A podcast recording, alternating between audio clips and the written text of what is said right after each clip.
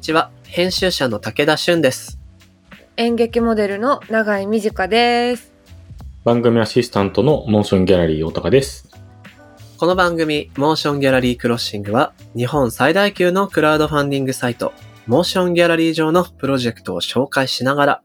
これからの文化と社会の話をゲストと共に掘り下げていく番組です。この番組はリスナーの皆さんと作るオンラインコミュニティもしもし文化センターからお送りしています。さて、このエピソードを収録している本日は10月中旬のある日なんですけど、配信されているのは11月24日っていうことで、いや、あと1ヶ月で年も変わりますよなんて時期です。うん。ということで、今年のうちにこれはやっておきたいっていうことをね、一つずつ上げていきたいと思うんだけど、はい。長井さんからいこうかな。うん。私はね、ずーっとそのリビングのソファーの前に置くテーブルみたいなのを買い替えたいのよ。ローテーブルだ。そう、ローテーブルにしたいのに、こたつのままなのね。はいはい。それをもう、絶対今年中にケリをつけたい。そこの家具の買い替え。こたつを引退するってこと？うん。マジか。こたつ超良くない？こたつに合わせたザ・ソファーを使ってたのよ、もともと。はいはい。だから良かったんだけど、今普通にソファーが高いから、こたつ入れないのね。いい商品ご紹介しましょうか。あれでしょ。伸びるさ、こたつでしょ。そうそうそう。足を伸ばせるやつだよね。あ、でもね、いいと思って僕導入したんですよね。うんうん。どう？ソファーに座ってこたつには入らないってことが分かった。やっぱそうだよね。そう。結局さ。あとね、足伸ばすじゃん。うん。足伸ばすと、こたつって、思ってるよりあれ、布団部分を含むと、面積が大きいのよ。うん、そう。なんで、足を伸ばすとね、圧迫感出てくんだわ、部屋が。うんうん。なんで、こたつを使い続けたかったら、ザ・ソファーままが良かったかもしれないし、ね。えー、ソファーが来たらローテーブルにして、こたつは別のお部屋とか別の使い道にした方がいいのかもしれないね。うん。めちゃくちゃ真面目なアドバイスしてしまったけど。買い替えたいです。なるほど、なるほど。武田さんは？僕はね、いくつかあるんですけど、うん。一つ明確にあるとしたら、実は僕引っ越すんですよ。あ、そうなんだ。なんか都心に住んでいる意味あんまり今享受できてないなと思って、郊外の暮らしにちょっとやってみようかなと思って引っ越すのね。ええいいじゃん。来月。なので、この11月24日っていう日は多分引っ越しが完了したぐらいな日付なの。バッタバタだ、じゃあ。年内にちゃんと部屋を整える。これしたい。でもいいね。大掃除がなくなるね。年末の引っ越しだとさ。それ超羨ましい。まとめてできるね。うん。今のうちにちょっと捨てるもん捨てないとって思うんだけど、まあ苦手なのよね、断捨離が。うん、だってこのさ、今収録してるこの一角度の武田さんのお家の時点でめちゃくちゃ物あるもんね。そうだよね。これは大変。あとね、物にね、思い出見つけやすいタイプなのよ、僕。わかる。これはあれだ。あの時の、あの時の、つって。捨てらんないのよ。早めにやってきます。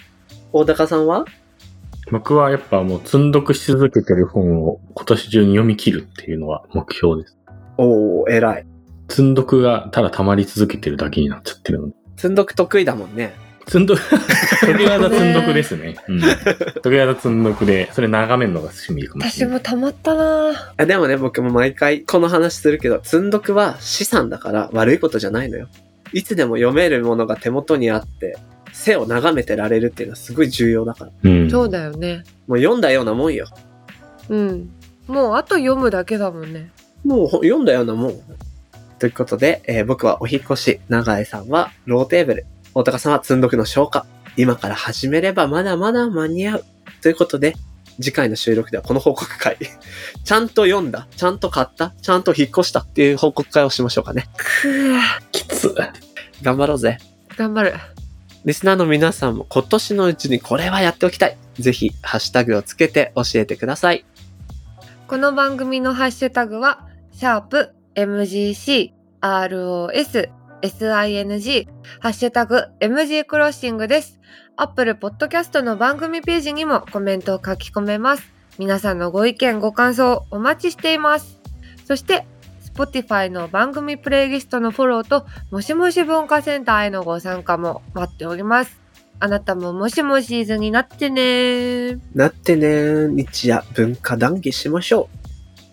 う。ではでは、始めていきましょう。武田俊と、長い短がお送りするモーションギャラリークロッシング前回に引き続き、ゲストに島根シネマ小野沢の和田博明さんと、下北駅前シネマ K2 の北原剛さんをお招きします。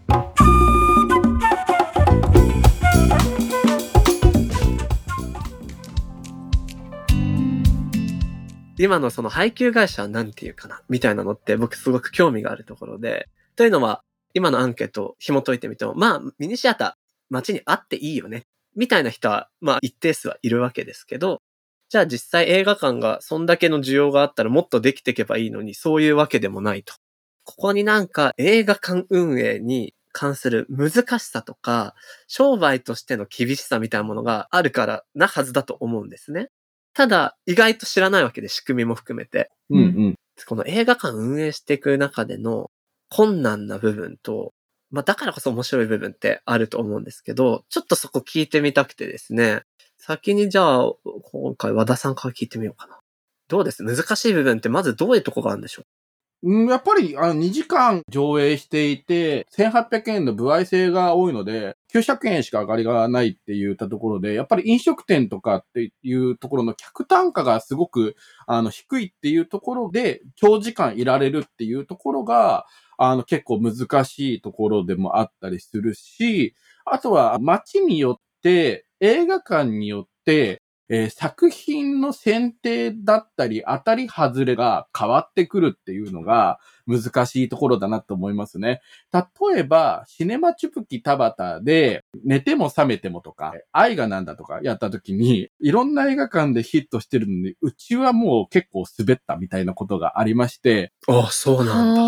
あそれなんでかっていうと、シネマチュプキ田畑にその恋愛な、こう、若い子たちがわざわざ行くっていうところにたどり着かないっていうのは、それは当たり前な世界っちゃ当たり前だと思っていて、うんうん。そのバリアフリーとか優しい映画館の雰囲気がある中で、わざわざ田畑っていう駅に降りて、カップルがその映画を見に行くかっていう話になってくるんですよね。吉祥寺だったらわかると。吉祥寺のデートでウィンドウショッピングして、そのついでに、じゃあ、あの、作品ヒットしてるから見に行こうよっていう風になっていくっていうのはすごくわかっていて、だけれども、チュプキっていうところはすごく社会的な部分で支持を得ているっていう映画館なので、社会派な映画をやった方が結構ファンの方が来てくれるっていうのがあったりもして、なので、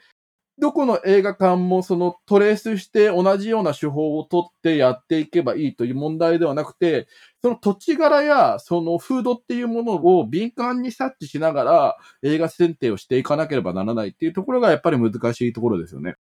これをやれば話題作だから人が来るっていうものが通用しないわけですよね。そうですね。なるほど、なるほど。あの、マスーダでも同じことが言えるとは思っていて、ユーコの天秤が今ヒットしてるから上映しますって言っても、ユーコの天秤ってなると思うんですよ。うんそれはちょっとまだハードルが高いよなっていうところで、どういうふうにその、その東京でもスマッシュヒットしてる作品に興味を持ってもらえるかっていうところを、こう、動線を引いてあげなければならないっていうのは、えー、マスダの課題だなっていうところもあります。なるほど、なるほど。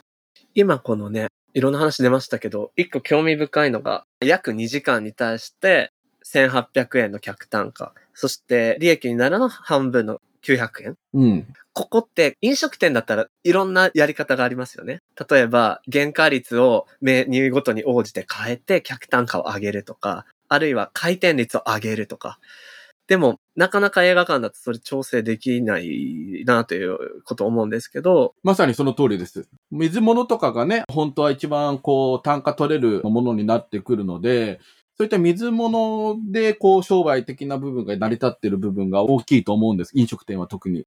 その映画に関してはそこが変わらないので、やっぱりそのポップコーンの単価を高くしたりとか、そのドリンクの価格を高くするっていうことで、こう維持しているっていうところが結構あるとは思っていて、これあの、箱物としてボルダリングジム経営されてる北原さん的にはどうですか？映画館っていう箱物ビジネスの特性。いや、本当おっしゃる通りで、結局、その箱物である以上も物理的な制約があるから、絶対100%にはならないんですよね、その満席率みたいなものが。はいはい。うんその前提で考えていくんで、おっしゃる通り、さらに映画館の場合って値段勝手に変えられないじゃないですか。まあ、それが本当に計画してて一番大変だなと思いますね。そうですよね。で、まあ、僕がその、まあ、クライミングジムで、まだそれもあの、本当に一回潰れたジムをクラウドファンディングで再生させて、今僕が経営者になってるみたいな流れなんですけど、今まだやっと1年回ったみたいなところで、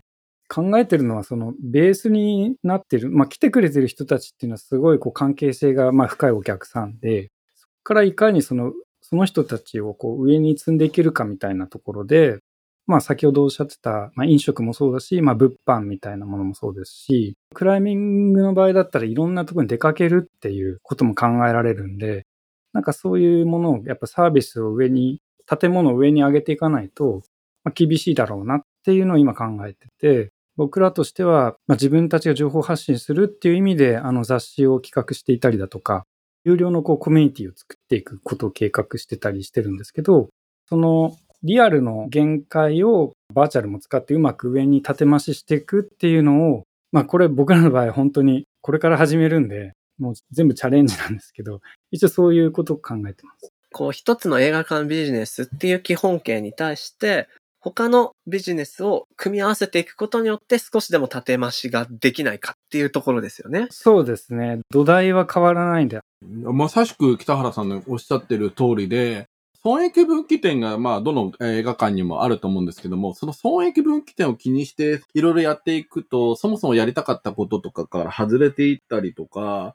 そこに対しての、その、インプレッションを増やすためにっていうことばかりを考えていくと、ブランディングっていう意味でも映画館のそのものが外れていくっていうところがあるので、やっぱりその損益分岐点がない状況を生み出せるかどうかっていうところが、今後の映画館運営にはすごく大きく関わってくるかなと思っているので、はいはい。それこそ僕はそのバリアフリー音声ガイドの制作者として、こういろんなオンラインでの受講だったりとか、そういったこととかもこう増やしていったりとか、例えばだけれども、そのオンラインサロンではないんですけども、オンライン映画館みたいなところがあったとして、そのオンライン映画館の中ではその収益とか、こう単価が全部見れる。だけども、絶対 SNS には口外してはいけないみたいなところが、例えば1000円のサービスとしてあったとしたら、あビジネスとしてどうなってるかっていうのを気になる方がこう参加してくれる。はいはいはい。うんそれによって安定した収入源を確保しておいて、その上で箱物は自由にある程度できるような状況にしておかないと、10年走るスパンっていうことを考えると、なかなか厳しいのかなっていうふうには思いますよね。なるほどな。だから、箱物を持続させるためには、箱物ビジネスだけでは足りないっていうか、箱物ビジネスだけで考えてはいけないっていう考え方するべきなんですかね？そうだと思いますね。本当でも和田さんおっしゃってるみたいに、あの、リアルで接するんで一番なんかそのお客さんも感じると思うんですよ。その映画館に来てくれてる時にいろんなことを。うん。だからそこが一番いい場所にしておかないと、とにかくいろいろ崩れていっちゃうというか、はいはい。うんもうなんか本当にただの小さい映画館だったみたいになってしまう時に夢が終わってしまう気がしていて、確かに。うん。小さい映画館なんだけれども実はこうすごい可能性があるよねっていうのを、まあ、どうやって形にするかのまあ勝負なんだろうなっていうふうには考えてますね。これなんか本屋さんの話でも同じようなことを聞く機会多くて、いわゆる街の本屋さんって大事だよねっていう、あの本好きの人がいる一方、いやいや、街の本屋さん大事だけども、どこでも売ってる本しか置いてない街の本屋さんって何の意義が今の時代に持てるんだろうそれはなくなって当然じゃないみたいな意見を言う人もいて、うんはい、はい。今まさに小さな映画館だったねってなっちゃうのは、ただ特色のない街の本屋だったねみたいなことと同じなわけで、おっしゃる通りだと思います。小さいからできる特殊なこと、あるいはこう、付加価値？をどう探していくのかっていうのが、多分お二人の今の旅なんだろうなっていうふうに思いますね。そうですね。ただやっぱりどういう風に経営をやっていけば当たるかとか分かっているのであれば、先ほどもおっしゃっていたように、映画館はもっと増えているはずなので、そこを僕らはこう手探りで、この手あの手を使って、あ、ここがヒットしたからここを攻めていこうっていうのをこう探っていって、あの、やっていかなきゃいけないっていうところが、やっぱりこの映画館運営の、あの、苦労する部分なのかなっていうふうには思いますよね。同時にまあ面白みもそこにもあるのかな、なんていう気もしますが、えっ、と、ここまでお話聞いててね、大高さんがうずうずしてる気がするんですよ。っていうのも映画の話だし、あの、K2 は大高さん自身も携わっていらっしゃるわけで、いろいろこう、お二人のお話聞いて思うところもあるのかなって思うんですけど、どうですか？そうですね。そうそう。毎回、まあ、クラウドファンディングってこう、クリエイティビティっていうかな、自分が作りたい、やりたいってことにお金がかかるけれども、なんかあまりそういうビジネス性に絡め取られないで、本当にこの社会に生み出したいって思った活動って、それに対してお金集めると結構集まらないことが多いというか、まあ、売れることを考えなきゃいけなくて、っていう、まあ、アンビバレントなことがあるけど、まあ、クラウファンディングで、っていうお金の新しい仕組みでそこをこう、是正していきたいみたいなことでやってるので、まあ、なんかそういう自分のやりたいもの、クリエイティビティと現実にサステナブルに続けるためのお金の相性の悪さみたいなところを、まあ、クラウドファンディングでどう接続していくかなみたいな話をしていて、で、皆さんにもそういう体験とか聞いてたので、まあ、今日は映画館をどういうふうにこう、自分のやりたいもの、クリエイティビティとお金を両立させるっていう風な感じで今考えてらっしゃるのかなって聞こうと思ったら、もうそういう話が全部聞けたので、なんか満足っていう 感じは。いや、でも結構僕もっとより具体的な、マインド的な部分聞きたくて、ああ、はいはいはいはい。例えばですよ、その、和田さんのお話にもあった、箱ではやっぱちゃんと自分がやりたいものをやるべきだから他のビジネスで継続できるようにお金を作れるようにした上で、箱は聖域として守るんだみたいなお話あったと思うんですけど、とはいえ、箱っていうのが一番観客のタッチポイントなんで、こう数字が最初に見えるとこじゃないですか。そうですね。この映画かけたいと思ったけど、マジで人全然入んないわ、みたいなことが、例えば見えやすい領域だと思って、そういう時に、一旦もうここは自分の何かこう、やりたいことを譲って、セルアウトするんだ、みたいな風に思っちゃう瞬間とかってないんですか？いや、全然、あの、セルアウトした方がいいと思っていて、むしろそれが、なんか自分を捨ててでもやりたいことというか芸術文化を届けたいっていうふうに思うっていうのは、やっぱりその、そういった自分を捨てることなんですよね。その、音声ガイドのその制作をクリエイターとしてやってる時も、自分を捨てるっていうことがすごく大事になってきて、えー作品にとって何ができるのか、この映画館っていう箱に対して何ができるのかっていうことに対して、あの、真摯に向き合っていかないと、その響き方はしないというか、交わらないんですよ、アートとして。自分がやりたいことをやって入んなかった、あーこれでもで、でも自分の芯があるからって言った時には、自分の中の世界観だけで完結する物語ほどつまらないものはないので、おー、なるほど。ん。で、それを僕見たいわけじゃなくて、それが交わる瞬間が、やっぱりこう、あの映画館をやりたいって思えるエネルギーになっているので、そこのアートな、その発掘っていうところが、やっぱりこう交わるところが、クリエイティビティのところが、やっぱり一番面白いなと思いますけどね。なるほど。つまりじゃあこう、自分自身からある種、映画館を引き離して、違う人格のように考えることが、むしろその新しい作品と人との出会い目指すべき方向に近づくっていうことなんですかね。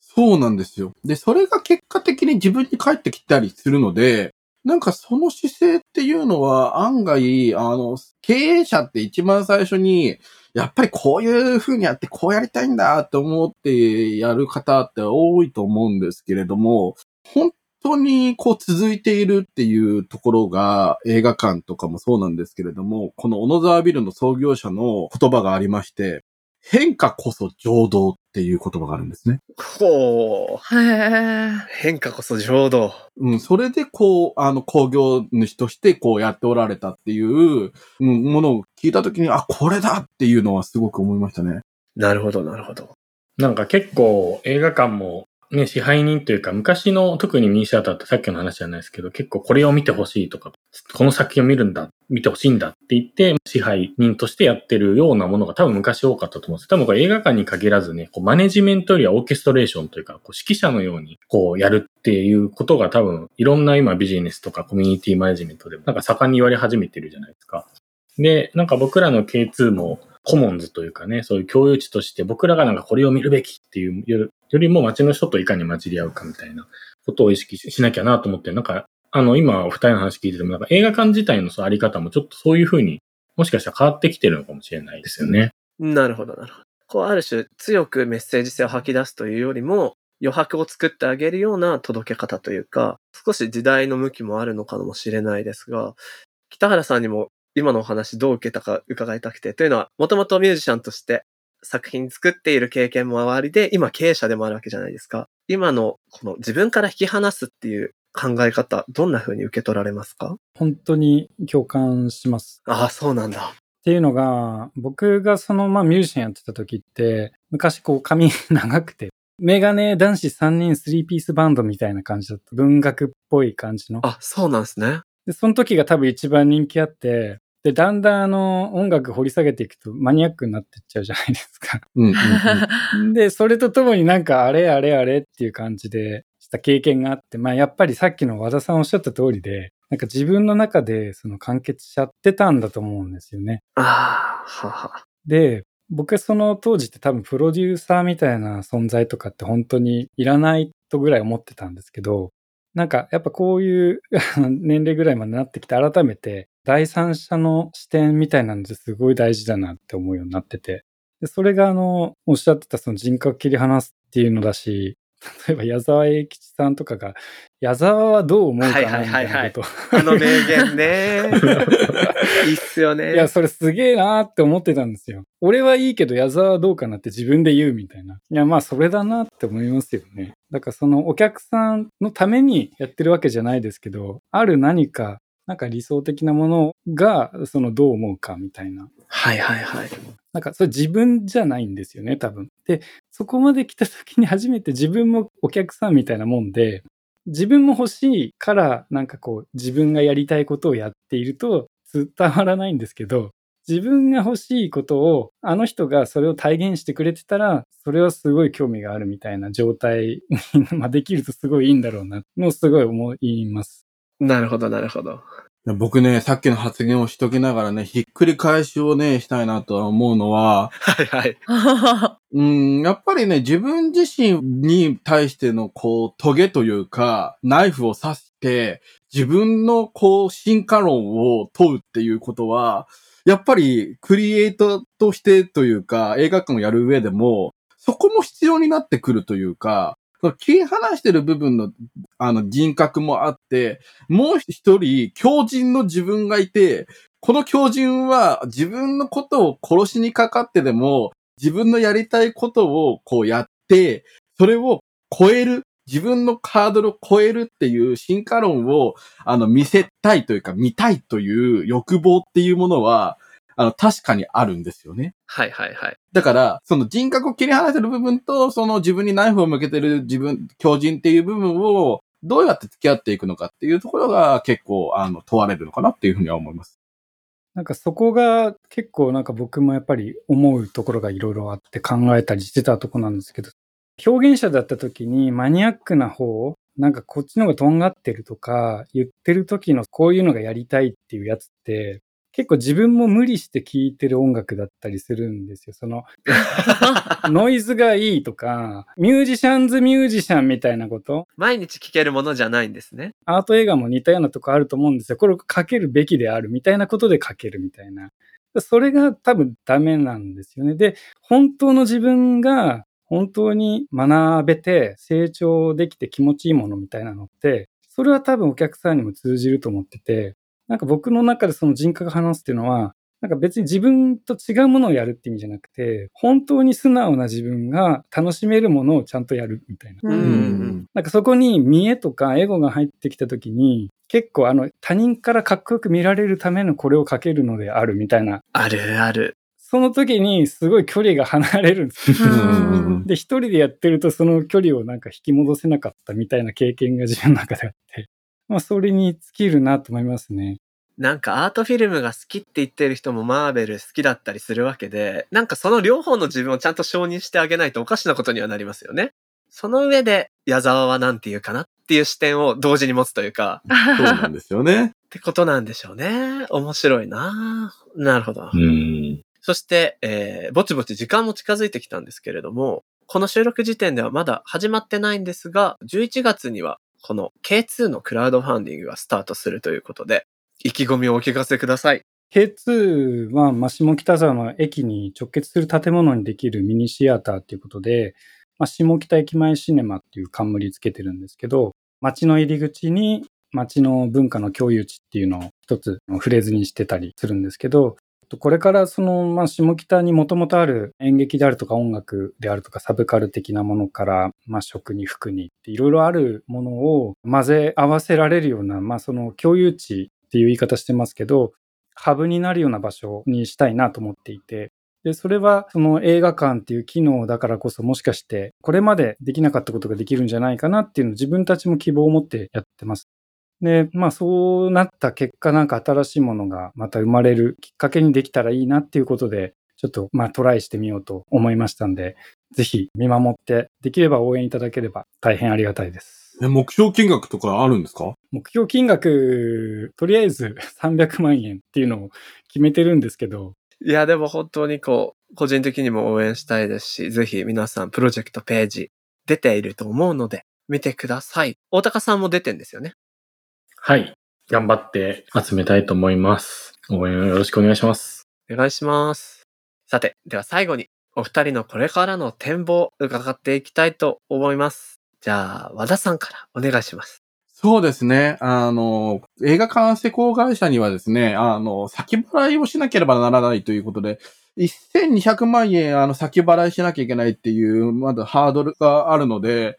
まずここをなんとかして、今、本当にですね、僕の読んでるというか、あの、感じてることは、すごい映画館を求めている人たちの寄り戻しがすごくあって、いろんなミニシアターがスマッシュヒットしてるのも、この寄り戻しも要因の一つなのかなっていうふうには思っていて、なので、あの、ぜひね、この時流に乗っかって、やっぱり小野沢シネマも年始までにはなんとかこう、こぎつけられるように頑張っていきたいとは思うんですけれども、資金を集めて、なんとかやっていって、え皆様に喜んでもらえる、愛される劇場を目指して頑張ってまいりたいと思いますので、どうぞよろしくお願いいたします。応援してます。北原さんは何かございますか？さっきあの、同じこと言ってしまったなと思って。さっきのがほぼ展望でしたね。まあさっき言ったことで言うと、なんかそのカルチャー的な、なんか文化的な側面からの話だったんですけど、やっぱ最後、やっぱ街に受け入れられるかどうかっていうので、僕らの成功っていうのも分かれるのかなと思ってまして、まあ冒頭、最初の頃にあの、自分の子供とか、そう小さい子を含めたみんなが集まれる、まあふらっと立ち寄れるような意味合いのそういう場所にできたらっていうのがあるので、年齢とかジャンルとか関係ない人がなんか立ち寄ってくれたら僕も北総エンデルみたいな状態かなと思ってます。わかりました。お二人のチャレンジ応援してます。ということで、今回の特集、これからの街の映画館を作ると題した11月、このあたりでおしまいとしたいと思います。和田博明さん、北原剛さん、どうもありがとうございました。ありがとうございました。ありがとうございました。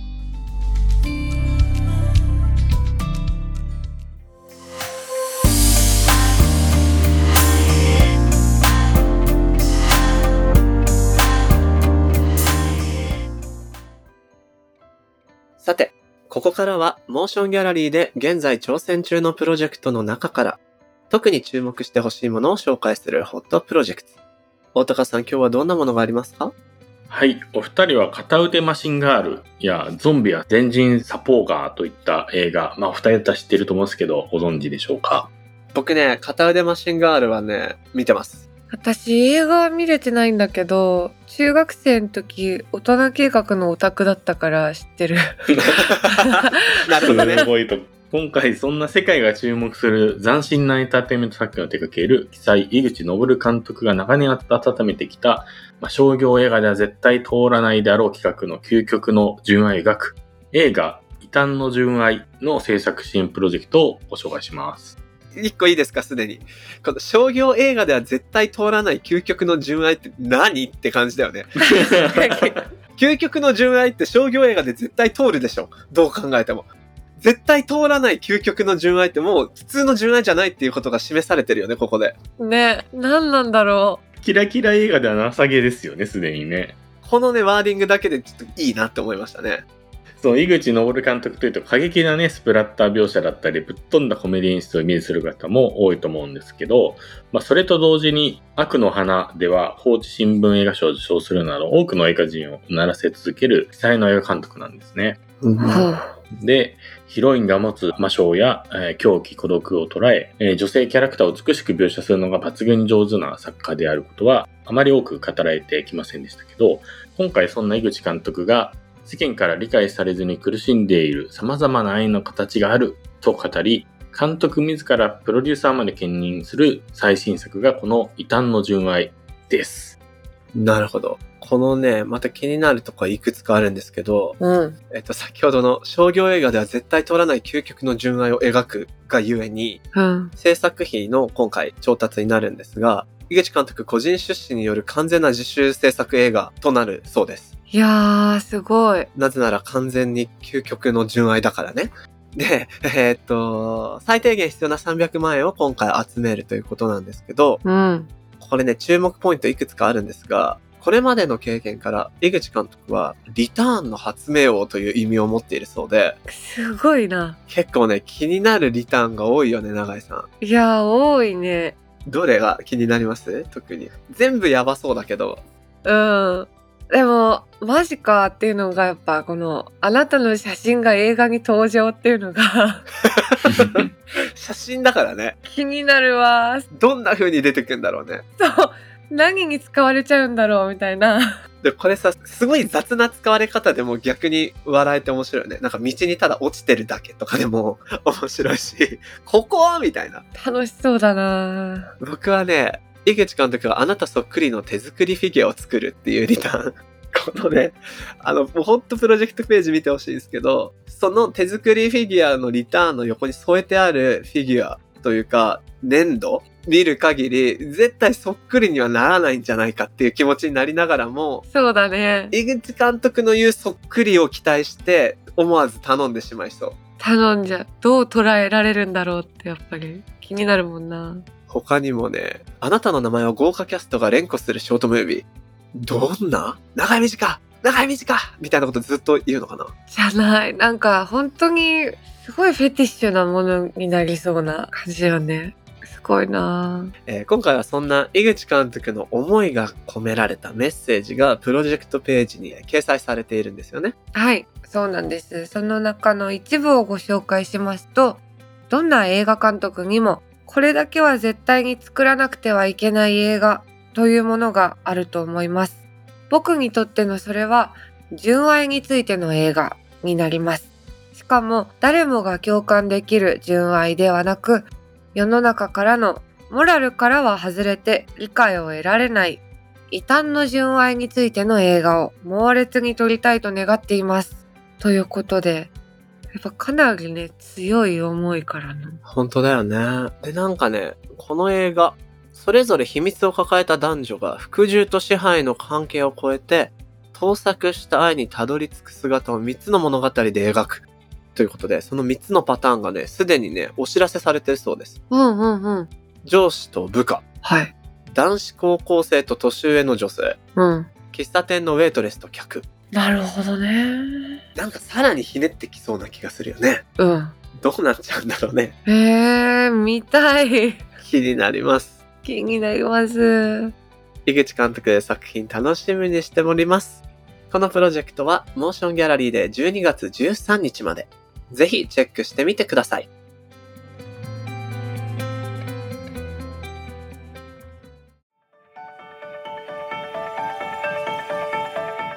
ということで今月のエピソードもこれでおしまいということになりますが、振り返って永井さんどうだった？なんか、やっぱ、撮影までだからさ、基本俳優が映画作るときにがっつり関われるのって。うん。で、そっからまあ公開ってなって、まあ舞台挨拶とかさ、ちょこちょこ関われるタイミングはあるけど、やっぱなかなか劇場側とがっつり話すみたいな機会ってないし、そうよね。だからね、すごい聞けてよかった話がいっぱいあったし、きっとね、もっと劇場と俳優がこう連携することでできることって考えればもっとあるんだろうなとかも思いました。そうだよね。それこそ、お二人の新しい映画館っていうのはそういう可能性をはらんでる場所だと思うから、何かね、そういったアプローチができてもいいだろうな一応ね、永井さんにも縁のある場所で映画館やるよとチラチラ言ってたけど、うん。それは実は下北沢でしたってことなんですけど、縁感じました。感じる感じる。感じるなんか全然実は感じないみたいな話だったらどうしようと。やっぱすごいお世話になった土地だし。でさ、それこそあの、トリウッド。あ、言ってました結構トリウッド。行ったことあります。あと、知り合いの俳優が出てる映画の上映会して、アフタートークもあるとか、ああ、はいはいはいはい。なんかそれで結構多分演劇の人はトリウッドにお世話になってること多いんじゃないかなって思うんだけど、なんかそこも実現したいね。そうそうそう、より動けそうなのが嬉しいな。僕なんかね、このエピソードでハッと思ったのが、和田さんがやりたいこと、自分自身と劇場、ある種引き離しながら考えること。そして、北原さんがそこに矢沢永吉の例で、僕はいいけど矢沢なんて言うかなっていう話が出た時にファッと思ったのが、この番組を通じて話してるお金とクリエイティビティって相反しやすいじゃないですかっていう前段うん。実はそんなこともないんだろうな。いろんなやり方によってっていうのがちょっと今日見えた気がするの。確かに。うんうんうん